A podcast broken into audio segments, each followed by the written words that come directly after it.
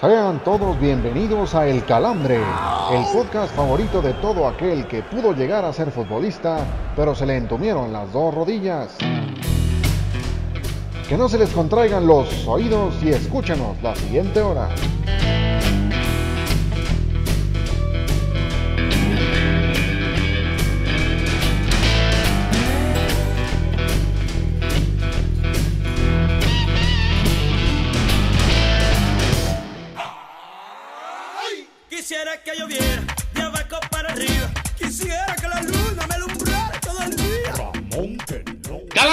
Calambros, bienvenidos sean al podcast con más presupuesto que la 4T. Y es un gusto, como siempre, les habla su amigo Miguel Ramos.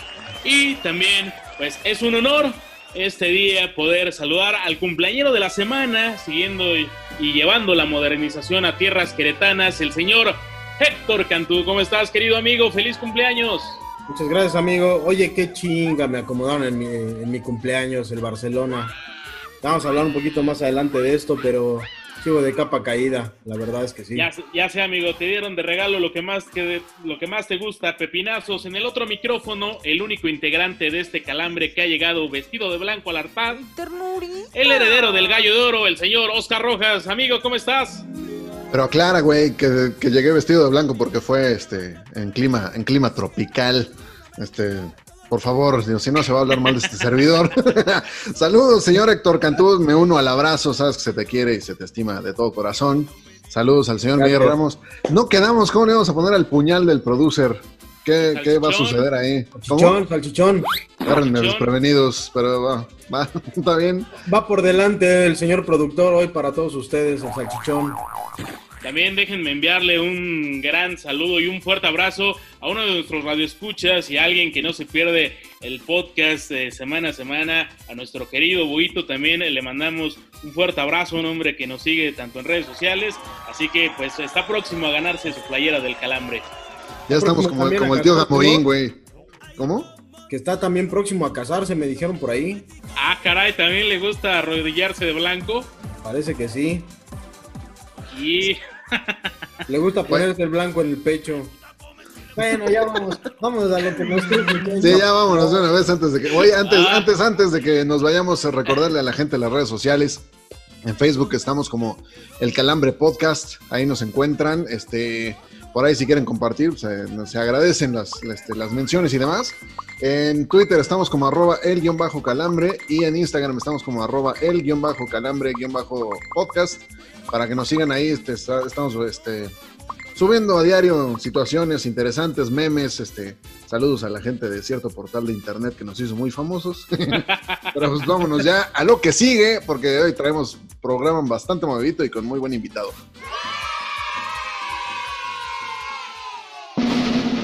Esto es El Calambre.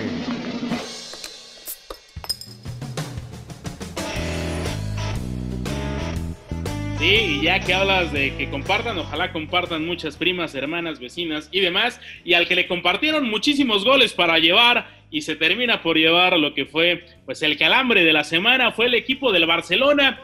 Vaya regalo que te dieron, amigo Héctor Cantú. Vaya regalo que le dieron a Quique Setién. Vaya calambre que le acomodaron a Lionel Messi. Y el equipo culé pero terminó por desinflarse de último momento con eh, el equipo del Bayern Múnich cuando pensábamos a últimas semanas, o al menos lo que habían mostrado contra el Napoli, es que tenían otra cara, pero se ve que el muerto de Quique Setién pues ya estaba hecho cenizas. Sí, no se merece Lionel Messi, un jugador que tantas glorias le ha dado al, al Barcelona y que además es uno de los máximos exponentes de los últimos años, yo puedo decir de los últimos 50 años del fútbol mundial, que lo hayan maltratado de esta manera, ¿no? Es increíble que un Barcelona que había gestionado su forma de jugar en los últimos 10 años al toque, en el partido más importante de los últimos años, en el que te hubiera limpiado absolutamente todo, terminas eh, errando 100 pases dentro del terreno de juego. Eh, imperdonable para los jugadores. Obviamente el primer señalado es Quique Setién, pero también los jugadores tienen un grado de alta responsabilidad. Eh, irreconocible la media cancha, inexistente también la defensa. Y bueno, pues en la delantera poco que se puede hacer es cuando no tienes balones, ¿no? Señor Oscar Rojas, no hubo toque, pero ni del que se fumaba antes de casarse. Pues no, yo parecía más bien parecía sexto A contra primero B de primaria, ¿no? O sea, la verdad, este, le dieron hasta por debajo de las orejas al Barcelona. Yo les dije, se les dijo, se les advirtió y la neta yo me gané una buena lana yendo a las altas. Entonces, este, ¿qué, qué más puedo yo decir que, que albricias, albricias al No, Bayern München? Pero, pero, pero no podías decir que iba a ser así. O sea, un. Ah, un no, uno, pues obviamente dos, uno se esperaba una cuatro, madriza, pero no de titánicas No, proporciones, siquiera ¿no? Una madriza, ¿no? No, no, no, yo se sí. esperaban muchos Yo- goles. Mira, yo la verdad, te Pero- soy muy sincero. No, yo sí me esperaba por lo menos un 4 a 1, ¿eh? Sin problema. Porque además se veía venir. O sea, el- yo la semana pasada les estaba diciendo que contra el Napoli y el Barcelona se vio muy temeroso, no se veía nada bien, que Messi estaba casi casi jugando de contención. Y en esta, y en esta oportunidad el Barcelona no se vio, Dios, si se vio no tan bien contra el Napoli a pesar de no ganar. se vio. No, no se vio exactamente. Y ya, mira, eh, concuerdo totalmente contigo. No se puede hacer mucho eh, en la delantera cuando no tienes balones, cuando te están dominando como, como este, casi casi como en película de bondage. Pero este, la verdad, este, digo, al final lo que, lo que acaba sucediendo es un reflejo de una pésima gestión de Josep María Bartomeu, de el mismo Quique Setién, y sobre todo de gente en el campo que también dejó mucho que desear, le- poniendo aparte a Messi que No su culpas, actitud... ¿eh? ¿Cómo? Él no tiene culpas. Desde por ahí del 3-1 ya dejó de pelear. Tan fácil como eso. Oigan, Pues, pero, vamos a hacer- pero vamos muchos... a Si lo, hace, así. si lo hace con Argentina, ¿por qué no hacerlo con, No, con no, pero no, Barcelona, no, que es el no, que le paga todo el cosa tiempo? de, de playeras rojas. Es una cuestión de si los güeyes de atrás no se están poniendo la camiseta. Bueno, está bien, mira, vamos a, hacer- vamos a dejarlo tal cual. Tú le, tú le quieres poner un oxo a Lionel Messi, yo no se lo quiero poner, así de fácil. Entonces, vamos a dejarlo tal cual. O sea, además de la culpa que tiene Lionel Messi de que siempre se esconde en los momentos clave, como ha hecho en Argentina miles de veces, en esta ocasión ni Luis Suárez, ni Sergio Busquets, ni Gerard Piqué, tan fácil como esto, ha tenido más bolitas Piqué al salir luego, a decir si hay, si hay que hay que dar un paso al costado, yo lo doy. Eso es de un líder auténtico y Messi no lo ha hecho. Entonces, y esa imagen que da, que da al final del medio tiempo, al final del primer tiempo, Lionel Messi, totalmente cabizbajo en el vestuario, es un reflejo de lo que era este Barcelona, sin alma, sin huevos, perdón, y sin, y sin algún tipo de argumento futbolístico para ganarle a una máquina como fue el Bayern Múnich. Y sobre yo creo todo que- el vestidor bien roto, ¿no, Miguelón? Bien Sí, roto. sí. No, roto, roto estaba, pero de otro lado, el señor Quique Setién, que me queda claro que lo suyo, lo suyo es irse a cuidar ovejas, que hay que recordar que antes de llegar al Barcelona y después de su paso también bastante Betis. tétrico por el Betis, era lo que se dedicaba y es a lo que se tendría que dedicar porque pues entró como lobo con piel de oveja y salió más que trasquilado y resultó ser un chihuahueño que pues ni siquiera la entrada de la casa eh, pudo resguardar. Oigan, eh, Se haber ganado. Sí, sí, sí, tri- triste lo del Barcelona, eh, independientemente de a qué equipo le, le podamos ir o sobre quién podamos hinchar, no las bolas, pero sí eh, complicado el ver un 8 a 2. eh, queda claro que el Bayern hizo lo suyo y que el Barcelona eh, también se hizo viejo, ¿no? Ya lo veníamos comentando podcasts anteriores, que ya se hizo una plantilla pues pesada en años, el mismo Rakitic se terminó quedando en la banca, así que pues esto fue el calambre de la semana con un Barcelona cabizbajo y habrá que ver porque a lo mejor el señor. Lionel Messi se les va y se les va gratis. Voy a llorar. Vámonos a lo, que sigue, vamos a la cruda, que es la que entró al Barcelona. Qué chingadera.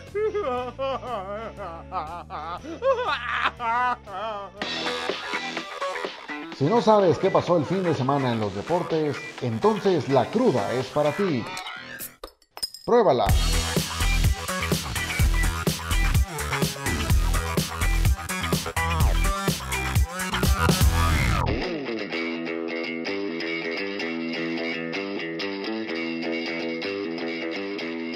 Ya estamos de regreso aquí en el Calambre, en esta sección que se llama La Cruda, la que todos traen en la boca, porque de lo que sí se está hablando, además de la Champions, ya con el Barcelona, pues hay poco que hablar después. eh, prácticamente ya tenemos un favorito para, para ganar, pero el fútbol mexicano sigue y la jornada 5 nos dejó buenos partidos, nos dejó buenos análisis, como el 4-1 que le pegó Gallos Blancos al América. Señor Rojas, ¿qué nos puede decir de eso, por favor? Eh, la verdad, yo estaba bañando a mi hija, entonces no me enteré, lo siento. Este fue este. Estaba usted derrotado también en el vestidor con la cabeza baja, no se haga. No, sinceramente, Digo, ¿qué, qué se puede argumentar cuando, cuando uno de tus jugadores clave en, en el encuentro se va, hace semejante estupidez como Richard Sánchez? Sí, fue el 4-1 el, el marcador que, que más llamó la atención. Evidentemente el América mostró esa, esa personalidad gitana que lo ha caracterizado con el Piojo Herrera. Evidentemente, ahora si él fuera Piojo, tuvo toda proporción, toda proporción eh, justa. ¿Por qué? Pues porque el América no jugó a ni madre. Y este, y pues las cosas como son. O sea, no se te puede descomponer tanto un equipo si se te va una pieza clave. Y segundo, carajo, Miguel Herrera desde 2012 que llegó al equipo. Está haciendo lo mismo, o sea, se sigue yendo hasta hacia adelante a la Viva México teniendo 10 10 hombres, perdón, ya, ya era hora de que hubiera aprendido el señor, el señor Herrera, ¿no? Creo yo.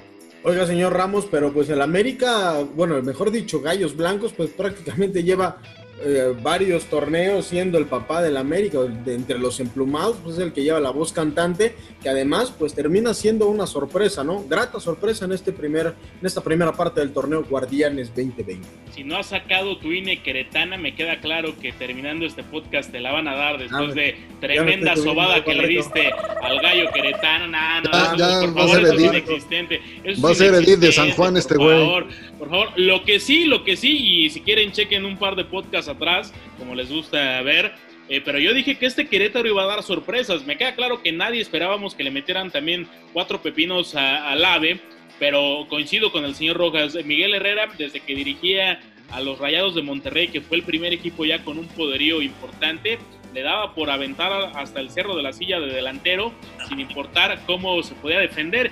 Pues es lo que sigue haciendo hoy en día con el América.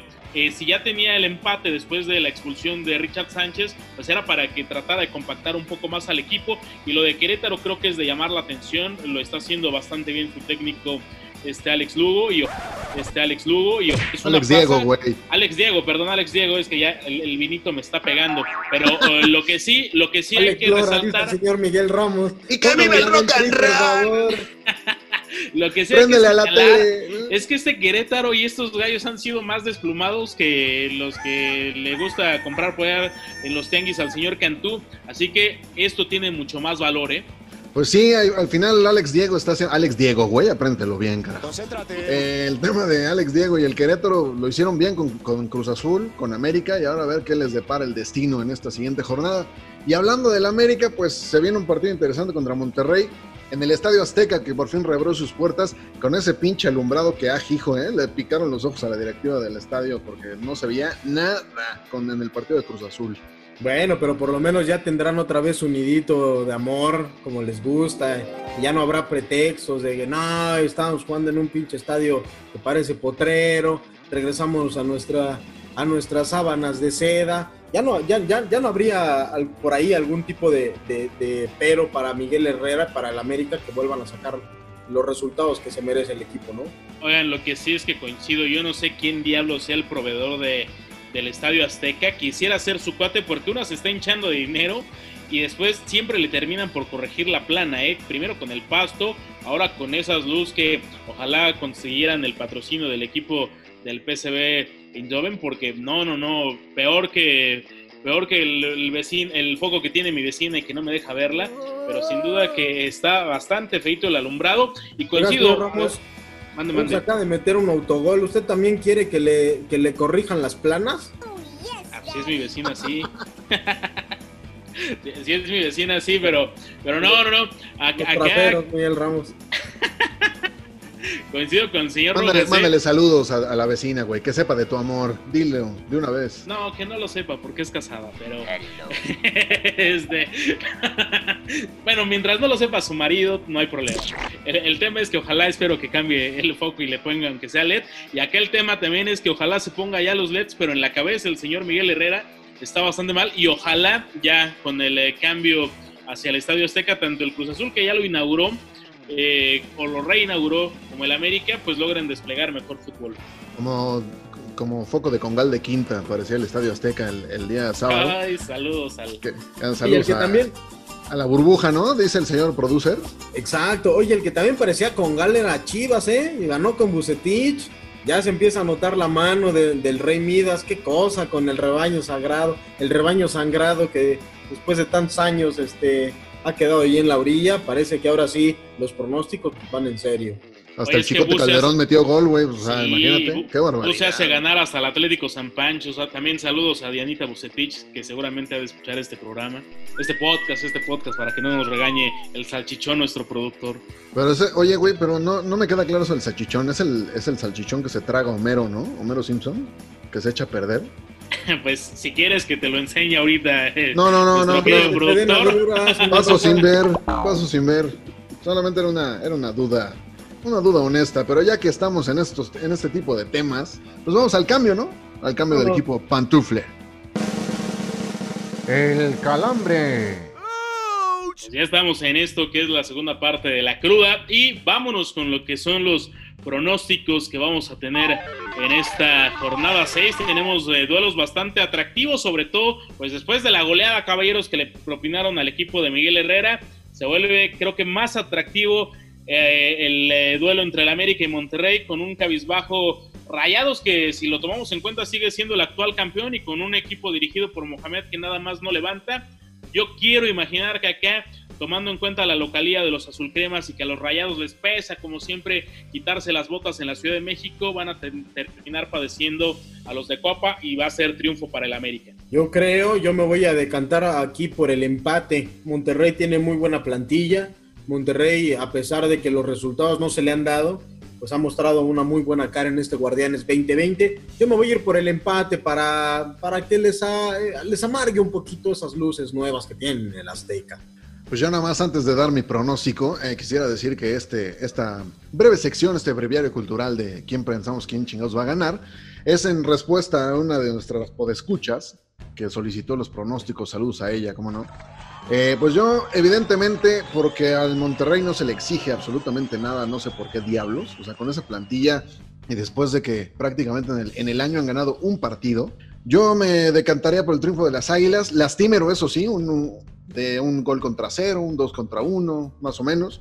¿Por qué? Pues porque al Monterrey, como dice el señor Ramos cuando vienen aquí a la altura de la Ciudad de México, pues como que no les va muy bien y este me parece que el América se va a alzar con el triunfo para paliar un poco la madriza que le acomodó el, el gallo queretano. Pero la venganza tribalera entre los regiomontanos y los chilangos se va prácticamente de manera inmediata porque también los Tigres reciben en duelo de universidades a los Pumas. Eh, unos Pumas que también anuncian a su técnico que ya era conocido que con el presupuesto que tienen no les iba a dar para más y terminan por dejar al mismo que ya tenían. Y pues el duelo entre los Tigres y los Pumas yo creo que se va a ser para el equipo de Ricardo el Tuca Ferret. Yo también creo que ya de aquí en adelante los Pumas se van a ir cayendo, va a ser el reflejo de su realidad. Eh, y también me voy a decantar por el equipo, por el equipo felino, ¿cómo no? Pues sí, además este duelo de felinos debería de presentar algo, algo más interesante de lo, de lo que han mostrado a últimas fechas. Tigres que viene de perder, Pumas que no, que gana, bueno, que no pierde, pero que tampoco gusta. Y además, siendo en San Nicolás de los Garza, pues yo la verdad no le veo otra opción que, que el equipo del Tuca eh, acabe alzando, alzándose con los tres puntos, ¿no? Pues ya hablando de felinos, le mandamos un saludo a nuestro amigo Arturo Sacramento, que entre felinos y felinos espera que la tigresa cante en el medio tiempo de este, de este encuentro.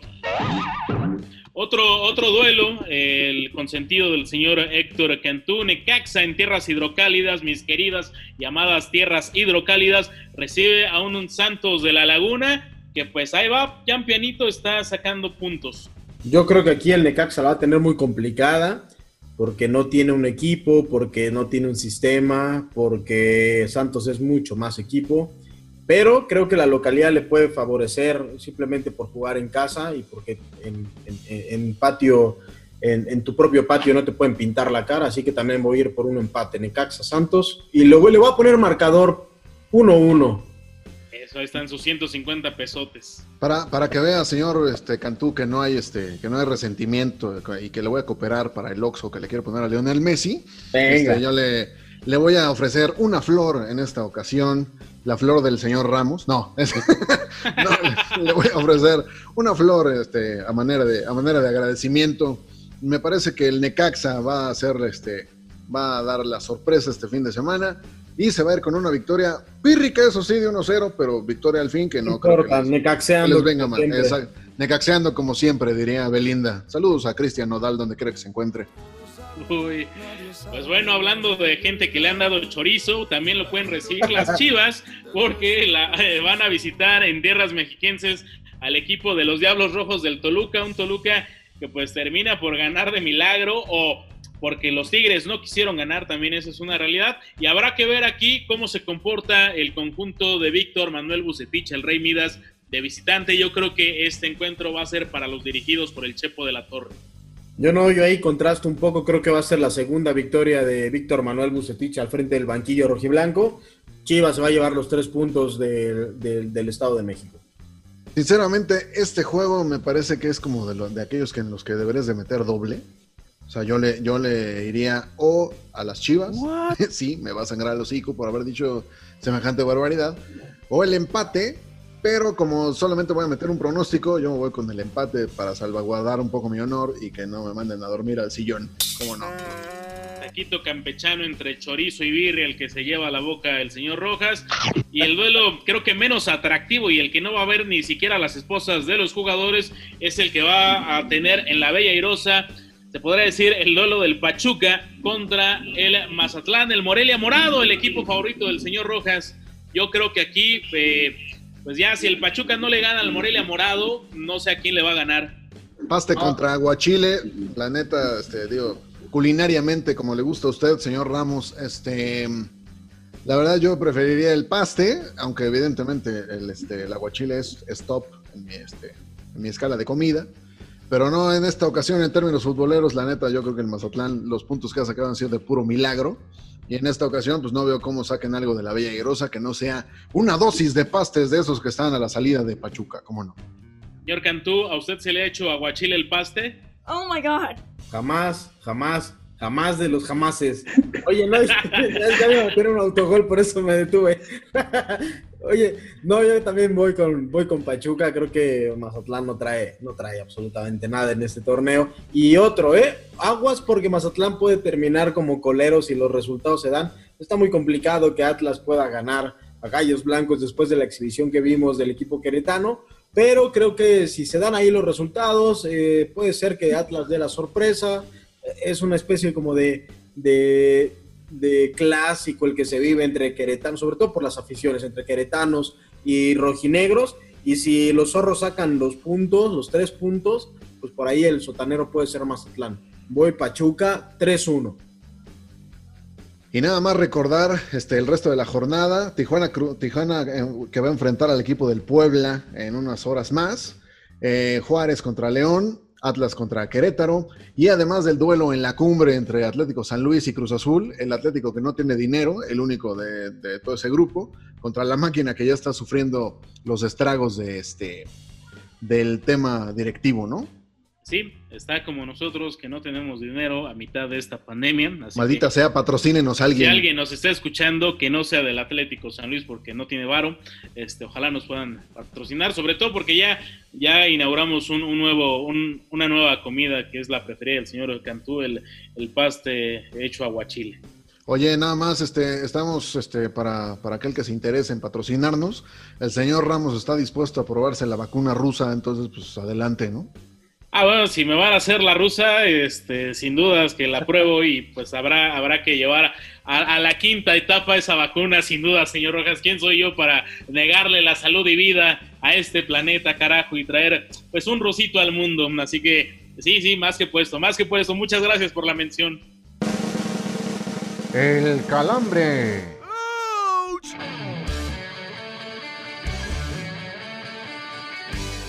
Pues así es, hemos regresado a esta tercera parte de la cruda, de la, del último tercio para atrás, como le gusta al señor eh, Cantú, ahora en su cumpleaños.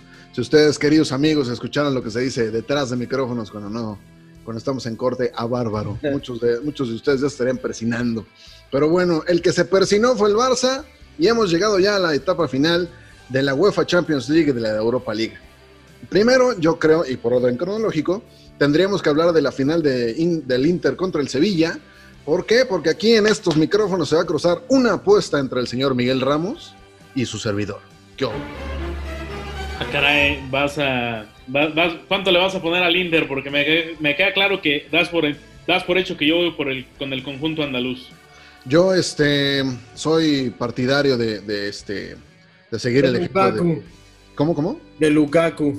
No, no, no, yo soy partidario de seguir el ejemplo de mi viejecito santo, ese güey que vive en Palacio Nacional, y como él trae 200 pesos en su cartera desde hace como 20 años, según él, pues yo le apuesto al señor Ramos 200 varitos nomás para que quede ahí. Eso, carajo, Para que, eso. quede- pues, para que salga el Six que me echo cuando estoy, estamos grabando este programa, ¿no?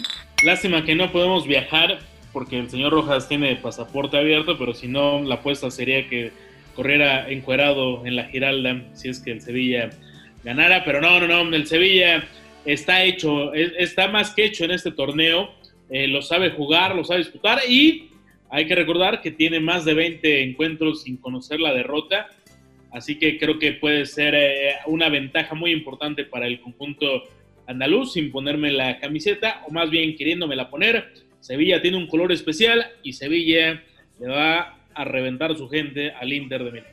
Yo creo que va a ser un partido muy entretenido. A ver, yo, yo lo veo muy cerrado. Es decir, eh, lo que dices, Miguel, eh, tiene, mucha, tiene mucha razón. Tiene historia, Sevilla, historia muy reciente eh, de oro.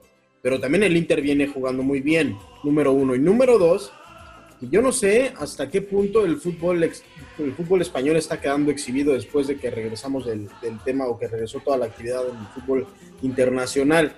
No sé hasta dónde si al Sevilla le va a alcanzar el tema físico y sobre todo futbolístico.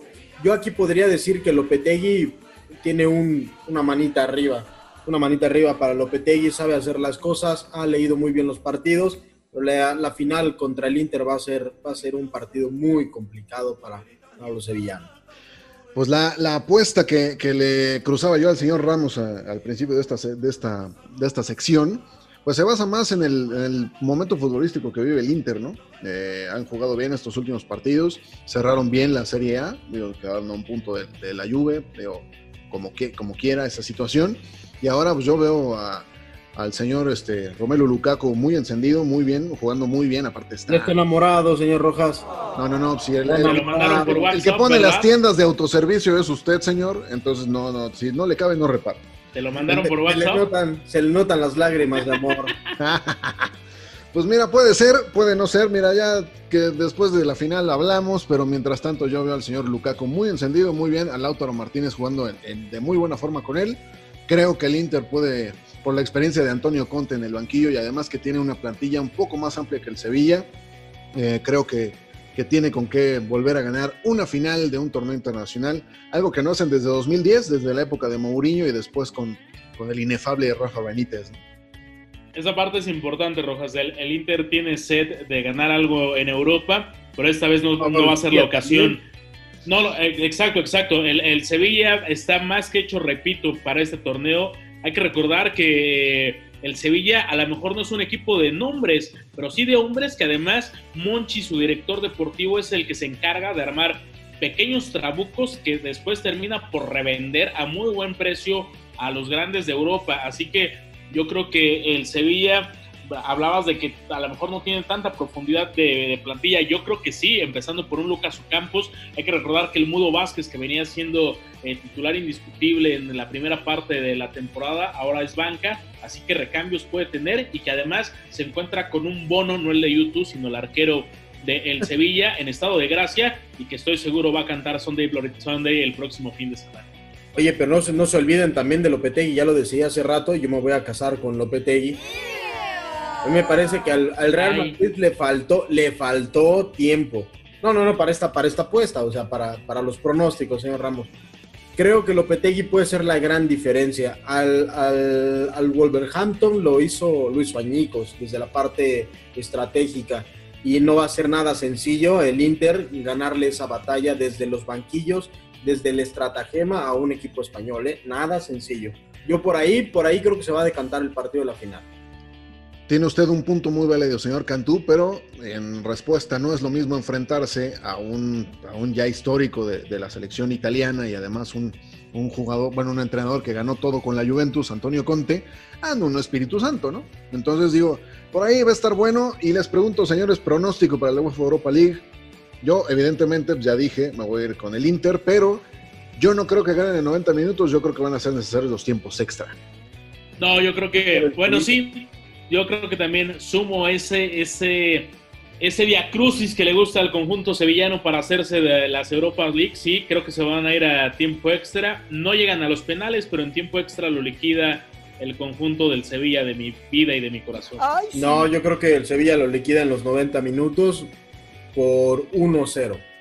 Bien, pues antes de que se nos haga la noche, de que se nos venga la night, como se le vino al Barcelona, hablar de la final de la UEFA Champions League, que es el día domingo, en, un, en este cambio, en este nuevo formato que, que, implementó la UEFA por el tema de la pandemia.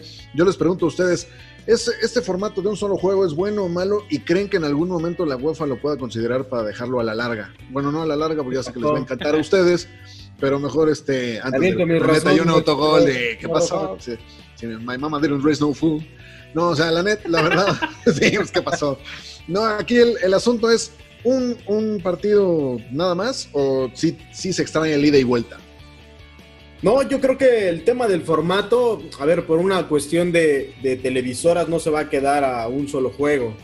Pierden demasiado los, los derechos de televisión cuando tienes la, la, posibilidad de hacerlo a ida y vuelta.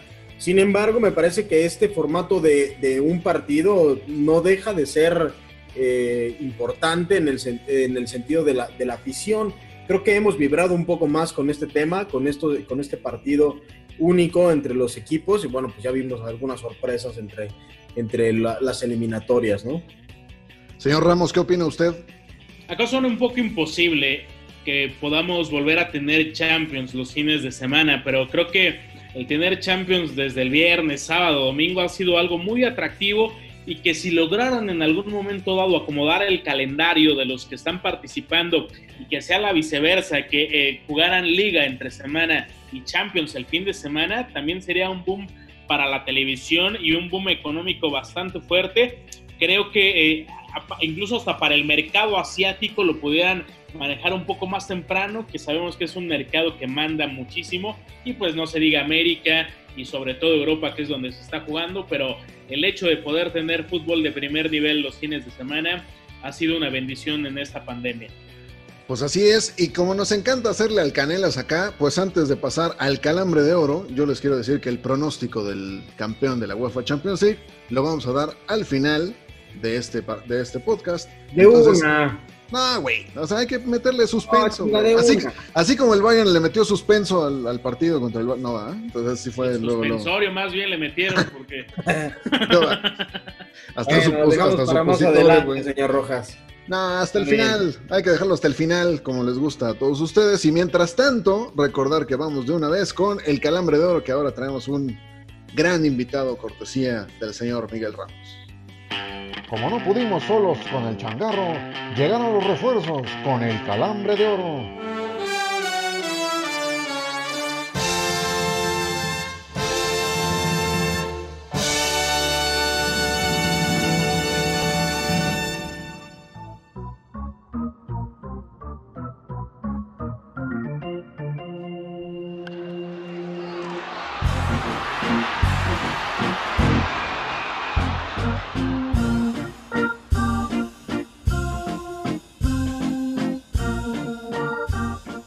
Pues amigos, ya estamos en su sección más gustada, el calambre de oro, y hoy tenemos un invitadazo, un hombre pues que ha recorrido la milla, que tiene pasaporte eh, pues a nivel mundial, tiene la green card, ha eh, jugado en eh, tierras asiáticas, en Norteamérica, en México, pues es un big leaguer y es un honor recibir en el calambre al señor Karim García. Mi estimado Karim, ¿cómo estás?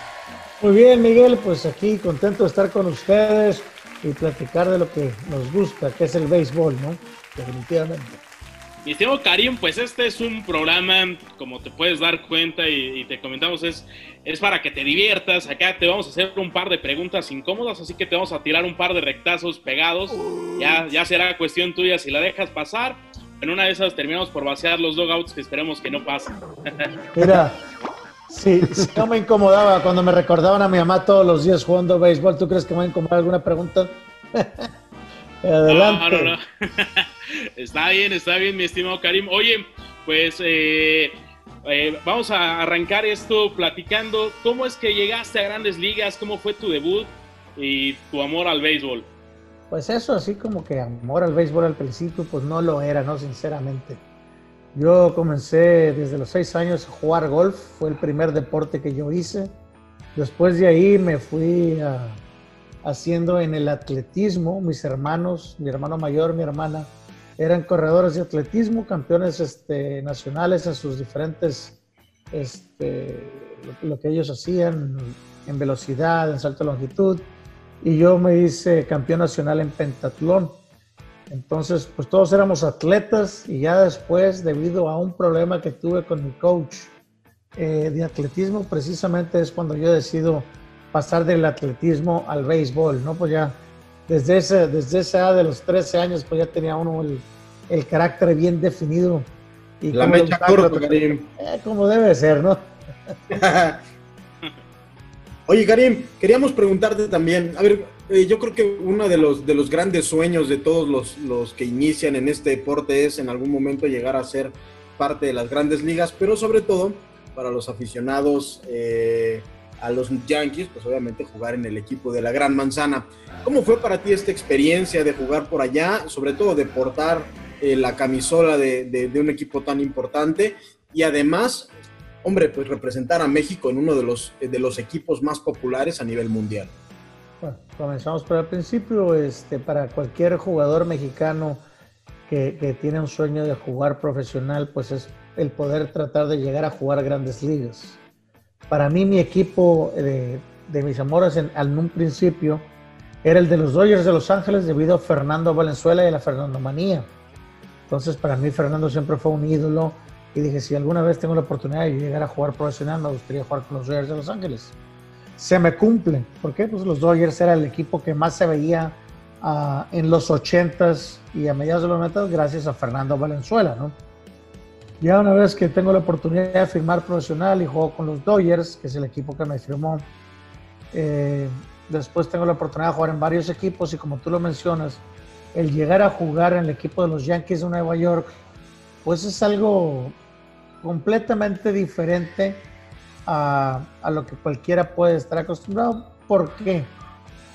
Por lo que significa y lo que representa el jugar con el equipo que más campeonatos ha ganado en grandes ligas y por todos los jugadores que han pasado en ese equipo. Que si tú si hablamos, yo creo que la, este, la mitad del Salón de la Fama deben de ser Yankees casi, casi, si, lo podemos ver de esa manera. Entonces, tuve la oportunidad de jugar en otros equipos grandes. Así fue como Detroit, que, que estuvo este, Ty Cobb, por decir uno de los nombres, este, Cleveland con, con Feller, eh, Baltimore me tocó jugar con Cal Ricken, o sea, varios jugadores que dentro de mi carrera, algunos ya son salones de la fama, otros por la historia y los, los personajes que jugaron con ellos. Pero el jugar con Yankees sí detona algo diferente y el que todo el mundo te recuerde por haber jugado con la casaca que más prestigio debe tener en grandes ligas. Oye, Karim, una pregunta. Em, Tú tuviste la oportunidad de jugar, además de con los Yankees, con los Mets. ¿Qué afición, a tu parecer, es más intensa y, en qué lugar disfrutaste más jugar béisbol? Esa es una buena pregunta, te voy a decir por qué. Más intensa definitivamente la gente de los Mets. ¿Por qué? Porque ganan mucho menos que los Yankees. pues sí, la lana, ¿no? no, deja tú, este, te gritan, nomás te vas de cuatro nada y te lo dejan saber, pero como si fueras de fueras de 50-0, ¿me entiendes? Sí, sí, sí. Es, muy intensa la, la, afición de los, de los Mets de Nueva York. En cambio, la de los Yankees, como es un equipo que tiene regularmente 7, 8 jugadores estrellas, o sea, me estoy hablando de, de All-Stars, entonces no, la presión no es tanta. La, la, la, gente no, no, no, no le pone tanta presión a los muchachos jóvenes o a los novatos o los que van llegando al equipo porque saben que todos los demás van a, van a hacer su trabajo. Pero con los Mets, sí hay, estás este, haciendo una lupa que te están checando a cada rato, nomás que te va mal y te lo dejan saber. Oye, Karim, hablando de camisolas representativas, sin duda que algo que portaste con mucho orgullo, pues fue la camisola de México. Eh, estuviste representando a nuestro país en los clásicos mundiales de béisbol, pero sobre todo hay una anécdota muy buena. Eh, sabemos que ha sido de las mejores, o ha sido partícipe de una de las mejores selecciones eh, de la que se pudo conformar, pero también ha sido partícipe o estuviste en primera fila en, una, en un altercado que se tuvo contra Canadá. Y, quiero que me platiques cómo controlaron al patón a Cebes y al Mosco Arredondo después de, aquella, después de que se dieron con todo contra los canadienses. Claro que sí, pues los controlaron los mismos canadienses, los traían a golpes, a fregazos en el suelo, hombre. Si no los jalamos, los matan allá los dos, pero bueno, fuera de eso, este fue, fue un juego bastante eh, para mí ofensivo definitivamente porque ellos vienen a tocar la bola después de que estamos perdiendo por 7, 8 carreras y ellos lo que querían hacer es hacer todas las carreras suficientes para poder pasar, que es lo que te indica este, ese tipo de formato de juego. Pero cuando ya eres profesional y todos los que estamos jugando eran profesionales, pues tú sabes que eso no se hace. Tú ganas el juego y si tú llegas a tocar la bola, pues te ganaste tu pelotazo y se acabó el problema. Aquí, desgraciadamente, Arnold León pues lo falló tres veces hasta que por fin le pegó. y porque el, el coche le tuvo que decir, el fregado coche le dice, hey, métesela en la costilla, no le pases por atrás. Y realmente el lugar más fácil para pegarte es o la espalda o la pierna. Para moverte es más difícil. El más difícil sobre todo es la cabeza, ¿ok? Porque tienes la oportunidad de agacharte, moverte para cualquier lado. Y aparte, nadie que sea profesional o correcto te va a tirar la cabeza porque le puedes, le puedes acabar la carrera a alguien. Entonces, todo lo que sea del hombro para abajo, nosotros entendemos que si es un pelotazo, mientras sea del hombro para abajo, te lo aguantas y te vas a primera o si te quieres agarrar a golpes, pues ya tú sabes lo que va a pasar, ¿no? Fuera de ahí no hay problema, pero el pelotazo sí fue mandado, este, patón pues se llevó una paliza, el mosque lo traían entre dos, tres ahí, yo tuve que separar a varios compañeros míos que también por ahí los traían medio, medio lastimados, pero bueno, al final del día no pasó más que una pequeña trifulca y, un recordatorio de lo que puede pasar en el béisbol. Oye, Karim, em, ya también hablaba, Miguel de, lo que significa representar a México. También tuviste parte de, fuiste parte de aquella selección de los Juegos Panamericanos. ¿Cómo fue vivir en una villa panamericana, eh, si es que estuviste ahí? Y segunda pregunta, en Río de Janeiro, ¿cómo, cómo recuerdas esa experiencia? Ya había tenido la oportunidad de ir yo a Río de Janeiro en 1991 jugué un Panamericano con un seleccionado de 15, 16 años donde quedamos campeones nosotros Panamericanos. Entonces ya había ido yo a Río de Janeiro, a Copacabana. Pero ahora como profesional en el 2007, cuando fuimos para allá, que iba Vinicio Castilla, que era el, no era Vinicio, de hecho era José Tolentino, creo que era el que iba ahí de, de manager y que quedamos en tercer lugar. Una experiencia bastante bonita fue competitivo, no se llevó, y, con respeto a todos mis compañeros que fuimos en ese momento, pues no era el mejor equipo mexicano porque la mayoría estaban, los que estaban en grandes ligas, pues no podían participar definitivamente. Entonces se llevó el mejor conjunto que se pudo formar en ese momento. Y por el otro lado, no nos quedamos nada más que tres horas en la Villa Olímpica, porque no estaba apta para lo que uno está acostumbrado como profesional. Y no es porque seamos sangrones, pero pues ninguno de nosotros estamos acostumbrados que en un cuarto duerman cuatro personas este, y tengas un solo baño para convivir todos, pues en el amateur a lo mejor sí lo puedes entender, pero en el profesional cada uno tiene su cuarto solo, pues cada quien somos diferentes y de diferentes maneras de pensar, entonces a lo mejor a ti te gusta ver una cosa en la tele, a mí me gusta ver otra, a lo mejor me gusta leer y a ti te gusta la música, entonces ahí es donde nos nos cambian, los directivos deciden pasarnos mejor a, unos hoteles y la Liga Mexicana asumir los pagos de todo esto. Eso fue muy criticado, ¿no, Karim, en aquella ocasión aquí en México? Porque justamente lo, que mencionabas es que aquella, aquella selección, bueno, se, eh, se le tachó de eso, de que, de que tenían un trato preferencial. ¿Ustedes lo consideraron así, de esa manera, en, en, aquel momento, entre tú y tus compañeros?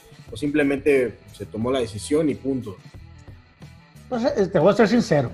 A mí me valía gorro lo que pensaran las demás gentes. ¿Por qué? Porque estaba acostumbrado a lo mismo. Yo siempre que he jugado profesional, desde después de mi primer año, siempre he tenido mi, cuarto solo. Me gusta hacer mis cosas a, mi manera, tranquilo, si me gusta leer, o si me gusta ver la tele, o si me gusta dormirme y que nadie me moleste, así estoy siempre yo. y la mayoría de mis compañeros sí era porque eran profesionales. Si los demás equipos llegaban, llevaban jugadores que fueran amateurs, pues eso ya no es bronca de nosotros, ¿me entiendes? O, del equipo mexicano. Cada país lleva y, tiene su cierto este, dinero que pueden gastar. En cambio, acá llevaban a puro profesional mexicano, acostumbrados a diferentes cosas. Oye, ya que hablas de, las diferencias entre, entre amateur, profesional y demás, tú, tu carrera fue bastante pues, vaya, pasaste por varios lugares, México, jugaste en Corea, jugaste ya, nos mencionabas en los Yankees, en los Mets. ¿Cuál es la diferencia básica eh, que podrías tú mencionarle al público eh, que existe entre jugar, por ejemplo, entre los Diamondbacks, entre los Mets, o jugar en Corea, o jugar aquí en la Liga Mexicana? Mira, jugar grandes ligas es lo mejor que hay, para comenzar. Todos los equipos, cada equipo tiene su avión privado. Lo que quiere decir que tú vas en un, un 737, un 747, donde llevas más de 100 lugares o 120 lugares para 30 personas. O sea que tú llevas completamente tres asientos solos, te puedes acostar, puedes hacer lo que tú quieras ahí o puedes estar con otro compañero. O sea, a sana distancia no hay bronca, ¿no? Ahí no hay ningún problema. Ahí los que les gusta jugar cartas, a mí me gustaba jugar cartas de apuesta, jugábamos cartas allá dentro del avión o el que quisiera platicar, o si alguien quería ver una película que acababa de salir, se ponía con otro. O sea, lo que tú quisieras. Ese problema no hay ahí. Todos los equipos traen sus propios aviones, algunos tienen diferentes comodidades. Por ejemplo, el de Baltimore tenía un, un semibar en la parte de enfrente con, con, asientos y todos los que quisieran ir allá tomándose un trago, lo que fuera. Y los que querían descansar se iban a la parte de atrás. El de los Yankees era grandísimo, como te lo digo, eran tres asientos para cada persona o tenías tres de un lado y tres del otro porque realmente no se llenaba, ¿no? Solamente éramos 30, 35 personas para un, avión tan grande. El de Detroit era el mismo que nosotros usábamos, lo usaban los Red Wings, el del equipo de hockey también. Entonces también era un, avión bastante lujoso, muy padre, muy bonito. Entonces, grandes ligas no lo puedes comprar con nada más porque no lo hay fuera que sea otro, otro cosas en grandes ligas o, o Major League Soccer o la NBA o el fútbol americano. En México, pues tú sabes que en, el invierno, como son los viajes no tan largos, antes de que incursionara a Monterrey y regresara a Guasave, pues era regularmente camión y si eran más de cuatro o cinco horas, pues sí, te daban tu avión al día siguiente para ir, por ejemplo, a un Mexicali Hermosillo, un Hermosillo Mazatlán, un Hermosillo Culiacán. Te dan esos ¿Eh? Pero no tenía bar el avión. No, no, no, vamos con la raza, vamos todos juntos, ahí saludando a todo el mundo. se levantó, se levantó, llega ahí a saludarnos, pero, pero te dan el avión que al final del día te da el descanso de no meterte 7, 8 horas en un camión para llegar a jugar. Que eso le tocó a mi padre, mi papá me contó que se iban de a ver qué te puedo decir, de la Ciudad de México a, Yucatán. Nos metíamos 25 horas a veces en el camión y llegábamos a jugar al día siguiente. Dice, todos molidos, todos fregados, sin bañarnos, nos llegábamos, nos cambiamos y jugamos. ¿Tú vives algo que me hubiera encantado vivir? sí, papá, le dije, pero pues, tu época fue la tuya y la mía es diferente. Le dijo, claro, mis hijos van a vivir otro tipo de época. Entonces, yo respeto la tuya y lo siento que te haya pasado a ti, pero pues, estoy agarrando los suceder. que tú sufriste, pues claro. El calambre.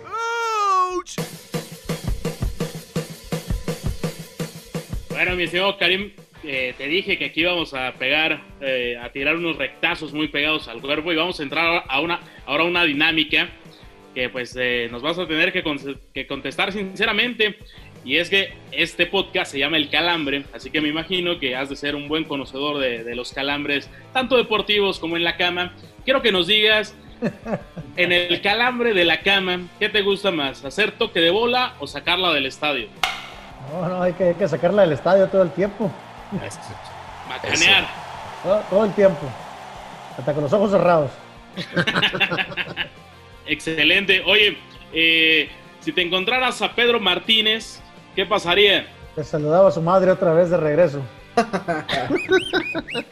Tú como conocedor de México, ¿a dónde te llevarías de, de peda, de borrachera a Derek Jeter? ¿Cuál es tu lugar predilecto? ¿A dónde lo llevarías para que no se lo olvidaran? Cabo San Lucas. ya me llevé a varios, entre ellos a Roger Clemens, a Andy Pérez y a uno que otro por ahí. Después del 2003 a, a pasar un buen rato. Me llevé a 14 compañeros de grandes ligas para allá. ¿En una, en una sola? ¿En una, un solo viaje? Todos juntos, sí, en un solo viaje. Cuando armes uno de esos, invítanos, por favor, mi estimado Karim. Todos de récord, Karim, te lo prometemos. Hay puro caballo, ¿eh? Acá no somos petit, pero sí somos bien pedos, así que... Eh, hay, hay dos cosas, si te gusta el golf, te gusta jugar cartas y te gusta tomarte un refrigerio después de eso, estás dentro del equipo. Ah, ya se armó, ya. Pues Oye, ya... el examen de admisión. Exactamente. Oye, regresando a ese tema del, del 2003, aquella, aquella sacapela con Pedro Martínez y con, y con Jeff Nelson, ¿alguna vez le cobraste a Jeff Nelson el paro que le hiciste? No, no, no, en ningún momento. Se lo cobré a los Yankees, ellos fueron los que pagaron. Perfecto, mi estimado Karim. Oye, rápido, antes de, de, de ya despedirnos, contaba una, una, anécdota que no sé si tú, tú te acuerdes, pero un día en la Ciudad de México venía mensajeándome contigo y me equivoqué y en lugar de mandarte el mensaje eh, o mandarle el mensaje a una compañera muy querida como es Caro García, te lo mandé a ti y me di cuenta minutos más tarde en, lo, en, el cual pues mandaba un mensaje muy cariñoso, decía Caro. ¿Declaración de amor, señor Ramos? Casi, casi, no, no, no, no, no, con casi, casi. mi querida Caro. Y cuando me di cuenta, minutos más tarde, se lo había mandado a ti, mi querido Karim, una disculpa. No, no, no te preocupes, gracias por las flores. Oye, dinos, dinos la verdad acá en, en, corto, entre amigos en el calambre. ¿Qué decía ese, ese mensaje del señor Ramos? ¿Era una invitación a echar calambre no. del diamante? No, no, solamente decía, nos vemos al rato, ya sabes dónde está, ya estamos todos listos. Allá tengo las flores.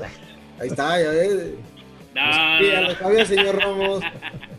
un, un, fuerte abrazo a mi querida Caro García, que seguramente claro que sí, con todo respeto, estará escuchando. Pero, estimado Karim, muchísimas gracias el eh, estar en estos micro, micrófonos del Calambre, te agradecemos. Y pues ojalá no sea la última vez que la saques del estadio con nosotros. Cuando gusto, ya saben, aquí estamos. Es un placer siempre estar con todos ustedes. Y cuando quieran, aquí platicamos lo que quieran. Muchas gracias, Karim. Un abrazo, Karim, que estás muy bien. Gracias, igualmente. Para los que gustan de ser el centro de atención, diciendo la primer burrada que se les viene a la cabeza, aquí presentamos el dato inútil.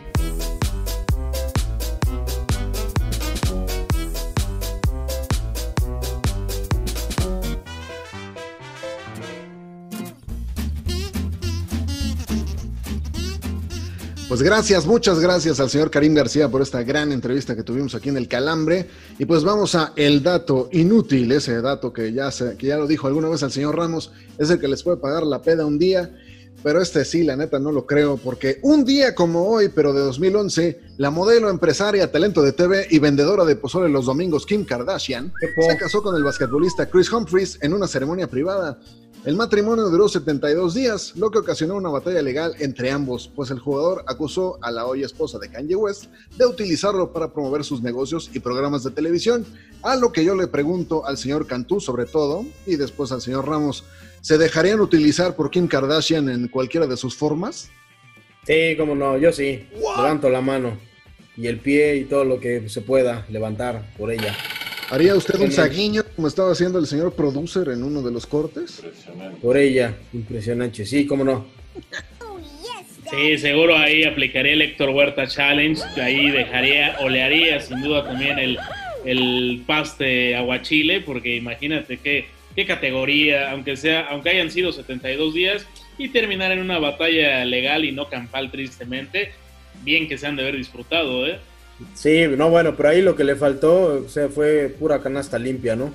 No, fue, fue, le faltó colmillo largo y retorcido a ese muchacho, ¿no? Sí, sí me lo utilizaron feo, la verdad. Ah, pero un par de retacadas, sí, sí ha de haber aplicado, ¿eh? Sin duda, estoy seguro que eh, como a, a, lo mejor en esa ocasión no lo convocaron al juego de estrellas, pero retacadas ha de haber hecho a dos manos, a una mano y hasta la de Michael Jordan a un solo pie. Ah, y todo a ritmo de Believe I Can Fly, ¿no? ¿O qué? o de, o de talento de TV, ya ves, que, ya ves que esa mujer le hace de todo y no sabemos na, ninguno qué chingados hace para tener tanto dinero. Los matrimonios de 72 días. Le pinta las cejas al papá. y las uñas. le ayudó este, con Pepe, Pepe, Pepe. Bueno, ya. Pero ya hemos llegado entonces. Oye, este, oye, Rojas, qué pinche dato más inútil. Es el dato Pues, más inútil que hemos tenido en este, en este, en este podcast. Bueno, güey, el más inútil fue el del pinche cricket, güey. Nadie en este país le, de- sabe algo de cricket, man. O sea, digo, si fuéramos ingleses, pues Y vamos, nosotros sabíamos hasta el momento que empezamos a leer esa sandez que mandaste, querido amigo. Bueno, hasta el salchichón, nuestro productor, se sacó de onda.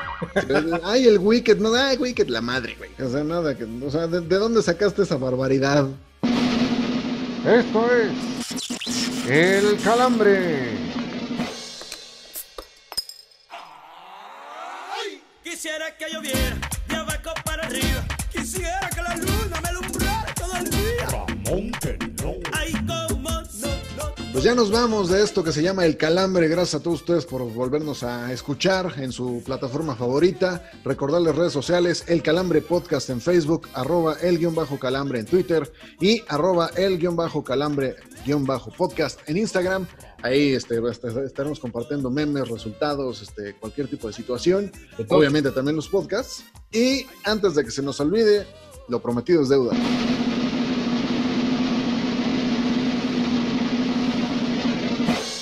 El pronóstico de la Champions. La Champions. La Champions. La Champions. La La Champions. Con un pinche ánimo, güey, que traen los tres, que ah, bárbaro. Y los tres, el producer, que también se escucha su voz allá al fondo. Señor Miguel Ramos, dígame su pronóstico para la final del día domingo. Es el ahora o nunca para el equipo parisinos. Eh, también se habla de que Neymar puede eh, ser la punta de lanza para la reestructura del equipo del Barcelona. Así que si se les va a Neymar, no les veo oportunidad de que se puedan hacer con la Champions. Así que creo que todas mis fichas van con el equipo del Paris Saint Germain y se podrán proclamar campeones de esta Champions League. Yo creo que el Bayern va a ganar en penales al PSG. Va a ser un partido muy interesante en la parte, en los 90 minutos, pero va a quedar empatado en el tiempo regular, así que nos tendremos que ir a los penales. Yo no le veo manera de que alguien le, saque esta corona al Bayern München, entonces pues yo me quedaría con el equipo bávaro de Hansi Flick, después de lo que le hizo al Barça y ya, y ya vimos lo que hizo en semifinales. Pues muchísimas gracias a todos por habernos acompañado una vez más aquí en El Calambre, en este podcast, el, el mayor, el podcast, eh, el podcast con mayor presupuesto de toda la historia. Señor Miguel Ramos, muchas gracias por esta semana, por, por sus aportes, a ver qué nos, nos depara la UEFA Champions League y sobre todo también la Europa League. Sí, señor Cantú, señor Rojas, calambros, calambras, fin de semana movidito, así que tienen prohibido perderse primero este podcast y después ir a ver la Champions. Señor Rojas, ya tiene ahí cruzada la apuesta con el señor Miguel Ramos. Tendremos que saldar cuentas la próxima semana aquí en El Calambre. Así es, esperamos que no sea cruza de Sharpay con Samoyedo y este, pues, a ver qué sale de esa, de esa apuesta. Este, pues, como dice el señor Ramos, no perderse el podcast, los este, episodios anteriores. Hay entrevistas muy buenas por ahí, esperemos que les gusten. Síganle dando clic, síganle dando follow a, a este lugar, que aquí seguimos nosotros, ¿no? Pues de nuevo un agradecimiento a toda la gente que nos sigue todas y cada una de las semanas. Recuerden que el próximo jueves es jueves de El Calambre.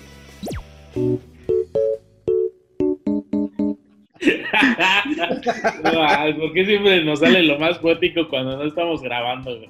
Ya No, estamos grabando, güey. Yo, yo creo.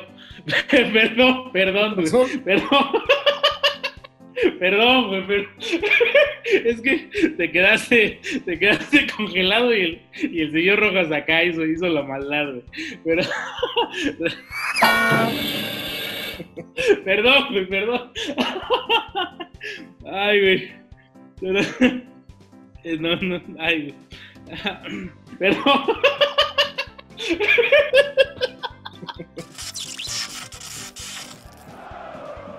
Solicitamos su colaboración para regresar a este podcast la próxima semana. Les demostraremos que no padecemos de nuestras facultades mentales. A continuación, partidos políticos.